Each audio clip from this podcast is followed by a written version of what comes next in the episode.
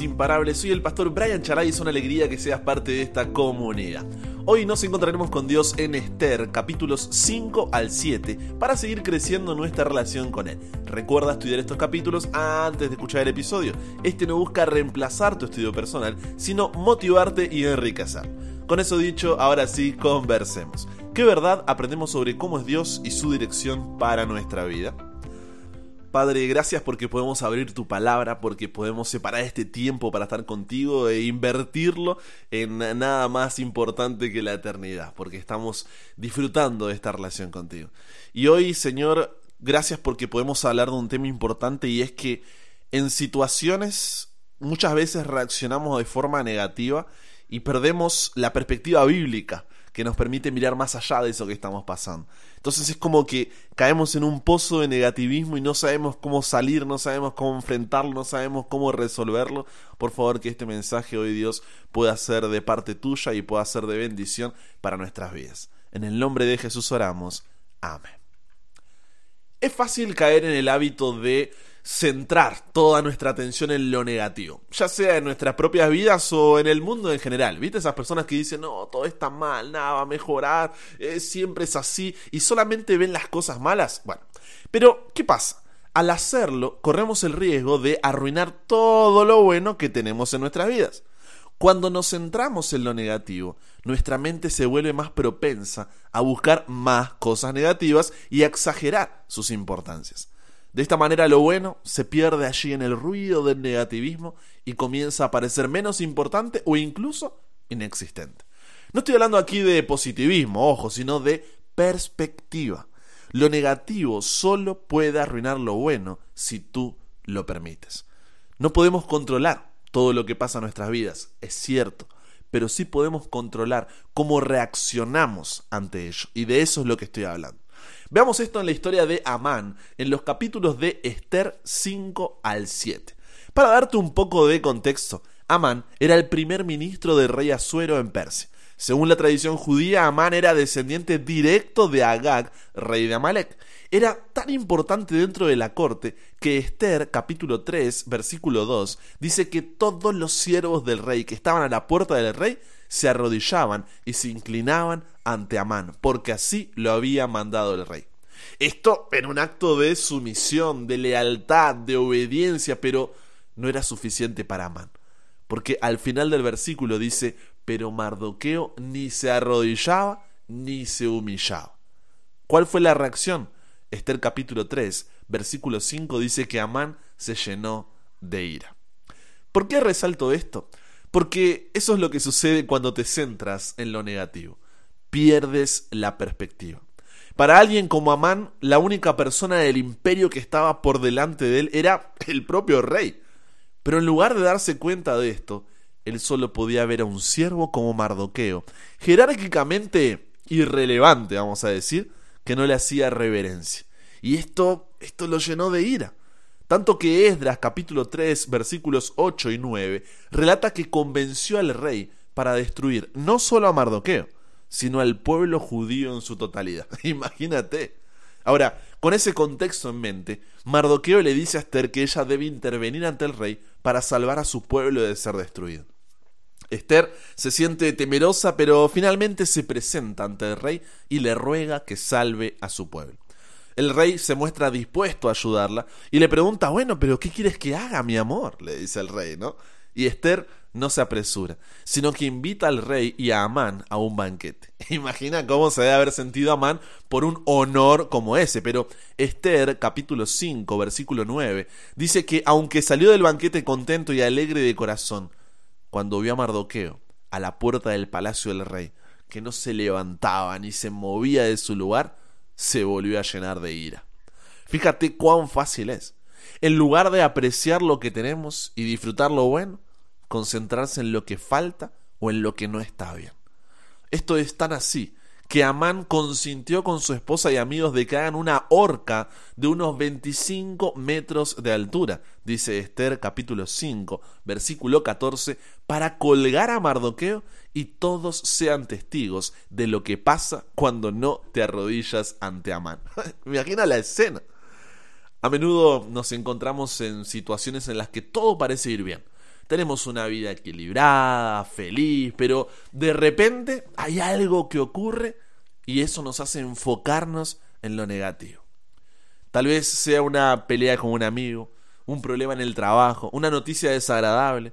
De repente todo lo bueno que teníamos se siente lejano y solo podemos pensar en lo que está mal. Podemos comenzar a ver todo de forma negativa, incluso las cosas más pequeñas, y esto nos lleva a un estado de tristeza y desesperación. Cuando nos centramos en algo negativo, es fácil dejar que eso se convierta en el foco principal de nuestra atención.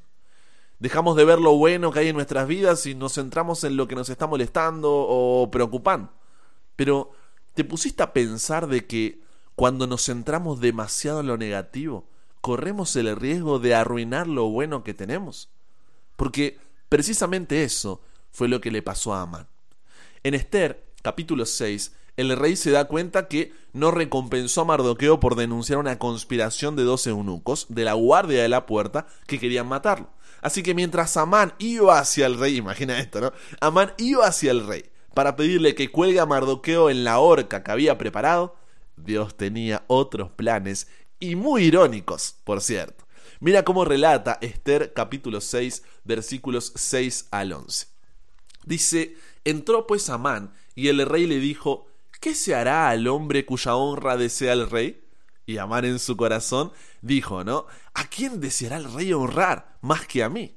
Y respondió entonces Amán rey, Ah, para el varón cuya honra desea el rey, traigan el vestido real que el rey se viste, y el caballo que el rey cabalga, y la corona real que está puesta en su cabeza, y den el vestido y el caballo en mano de alguno de los príncipes más nobles del rey, y vistan a aquel varón cuya honra desea el rey, y llévenlo en el caballo por la plaza de la ciudad, y pregonen delante de él.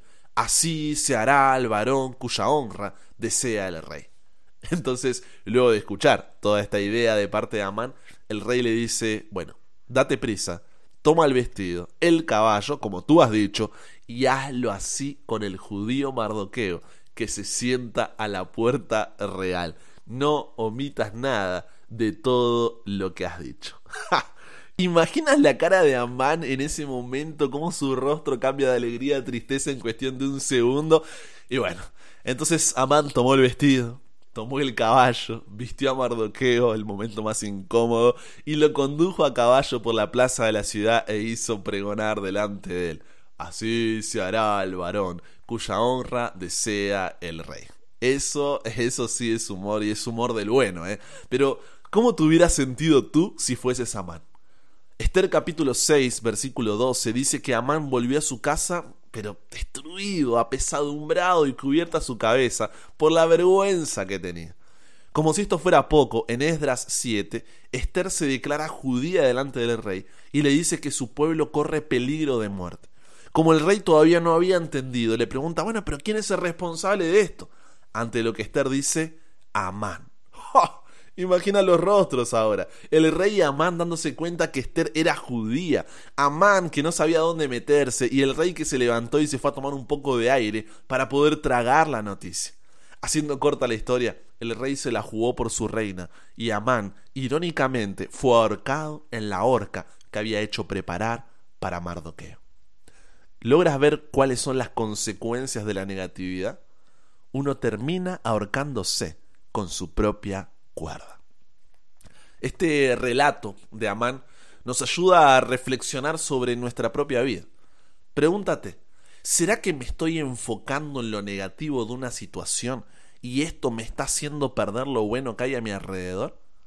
Esta situación puede ser en el trabajo, tienes problemas con el jefe, discusiones con un compañero, la distancia es enorme, no estamos trabajando de lo que nos gustaría o de lo que estudiamos, y esto nos hace olvidar de cuán bendecidos somos de por lo menos tener un trabajo. No digo que te conformes con, sino que lo mires con otra perspectiva. Poder tener un techo, una cama, alimento en la mesa.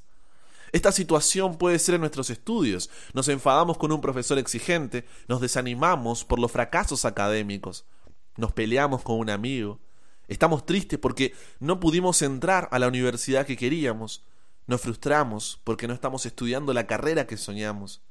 Y eso nos hace olvidar el valor de tener, aunque sea la posibilidad de estudiar. Cuando, hey, La mayoría no lo tiene, ¿eh? por más que en redes sociales veas que esto y que... La mayoría de los jóvenes en el mundo no tienen la posibilidad siquiera de estudiar una carrera. Esta situación puede ser en casa. Nos quejamos de nuestros padres por ser demasiado protectores o estrictos. Nos molestamos con nuestros hermanos por pequeñas peleas cotidianas. Terminamos una relación amorosa y eso nos hace olvidar que por lo menos tenemos algo llamado familia. Por más disfuncional que sea, por lo menos tenemos alguien a quien llamar de familia. O que podemos aprender de esa relación y buscar algo mejor, aunque en ese momento parezca que no lo haya. Ojo, estos son solo ejemplos así, bien genéricos, para que se entienda lo que voy. Y no estoy cayendo con esto en un positivismo barato, donde, bueno, confórmate con estas situaciones y no te quejes porque hay alguien que está peor que tú. No, a lo que voy es que es fácil caer en el hábito de centrar nuestra atención en lo negativo, ya sea en nuestras propias vidas o en el mundo en general. Pero al hacerlo, corremos el riesgo de arruinar todo lo bueno que tenemos en nuestras vidas. Cuando nos centramos en lo negativo, nuestra mente se vuelve más propensa a buscar más cosas negativas y a exagerar sus importancias. De esta manera, lo bueno se pierde en el ruido del negativismo y comienza a parecer menos importante o incluso inexistente. Es importante recordar que la vida no es perfecta y siempre habrá obstáculos, habrá problemas, pero también hay cosas buenas y hermosas que merecen ser valoradas, apreciadas. Y cuando nos centramos demasiado en lo negativo, corremos el riesgo de arruinar eso y perder la perspectiva de cuán bendecidos somos. Por eso es importante siempre tomar un paso atrás. Lo que quiero que te lleves hoy es que lo negativo solo puede arruinar lo bueno si tú lo permites. De nuevo, no estoy hablando aquí de positivismo, sino de perspectiva, una perspectiva bíblica. No podemos controlar todo lo que pasa en nuestras vidas, pero sí podemos controlar cómo reaccionamos ante ello. Esto no significa que, ay, no puedo sentir emociones negativas o no puedo pasar por momentos difíciles. No, sino que podemos elegir no dejarnos consumir por ellos y entregarle nuestras preocupaciones a Dios. Piensa en tu propia vida. ¿Ante cuáles situaciones estás reaccionando de forma negativa y perdiendo la perspectiva bíblica que te permita mirar más allá de eso que estás pasando? ¿No estarás siendo como Amán y terminarás perdiendo todo lo demás? Sé que todas las situaciones son distintas. Unas son más complejas, otras menos, pero hoy puedes elegir cómo reaccionar a ellas para que no te terminen consumiendo. ¿Es difícil? ¡Ja! Lo es. ¿Es más fácil desistir? También. Pero cuando pienses en desistir, recuerda que Él insistió por ti. Arriba esa cabeza, abajo esas rodillas, que Dios todavía no ha terminado su obra en tu vida. Puedes comenzar hacer ese cambio de perspectiva, cambiar tu forma de reaccionar a las situaciones con dos simples pasos que se dan en Filipenses capítulo 4, 6. Oración y gratitud. Cuando vengan esos pensamientos negativos, cuéntaselos a Dios diariamente. Sin importar cuál sea el pensamiento, de dile Dios, no quiero ser consumido por mi negativismo. Dame la perspectiva que necesito para ver más allá de mi problema y busca a Dios en su palabra para encontrar en Él las fuerzas y esperanzas necesarias. Y luego, tómate cada día un momento para agradecer por lo que tienes. No des nada por sentado. De esa forma, la gratitud vence esos pensamientos negativos. Pruébalo, sé paciente a largo plazo, porque es un patrón de pensamiento que estás cambiando, y perseverante a corto plazo para que puedas cambiar esa perspectiva. Y el resultado está asegurado. Filipenses 4:7 dice, y la paz de Dios, que sobrepasa todo entendimiento, guardará vuestros corazones y vuestros pensamientos en Cristo Jesús. Amén. ¿Conversamos con Dios sobre esto? Padre, gracias porque la verdad últimamente muchas veces nos venimos centrando en las cosas malas, las cosas negativas, las que no nos salen. Y es momento de dar un paso hacia atrás porque no queremos terminar como Amán, Señor, ahorcándonos en nuestra propia cuerda sino que necesitamos ser más agradecidos, necesitamos cambiar nuestra perspectiva, necesitamos ver la forma en la cual estamos reaccionando y cambiarla para que no seamos consumidos por ese negativismo. Dios, hay tantas bendiciones que tú nos das y que a veces pasamos por alto porque estamos tan concentrados en eso malo y cada vez son más cosas y es como que no podemos salir de allí.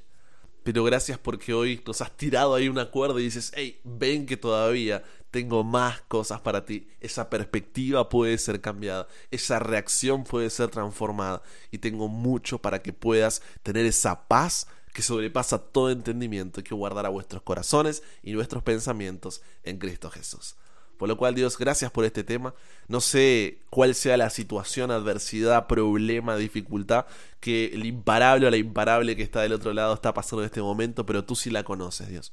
Entonces, dale la fuerza, la esperanza para poder seguir adelante y que a pesar de pueda aferrarse hoy a tu mano y pueda saber que estás a su lado. Nos entregamos hoy a ti, Dios. Cámbianos, renuévanos, transfórmanos, somos tuyos. En el nombre de Jesús oramos. Amén. Eso llegamos al final. Comparte con otros lo que aprendiste hoy. Súmate a la comunidad en WhatsApp totalmente gratis si todavía no lo has hecho para recibir una notificación en tu celular cada mañana, escuchar los episodios sin conexión, tener material extra, hacer tus preguntas, acceder a contenido exclusivo y te espero en el siguiente para que nunca pares de aprender y nunca pares de crecer. ¿Por qué? Porque hasta el cielo no paramos.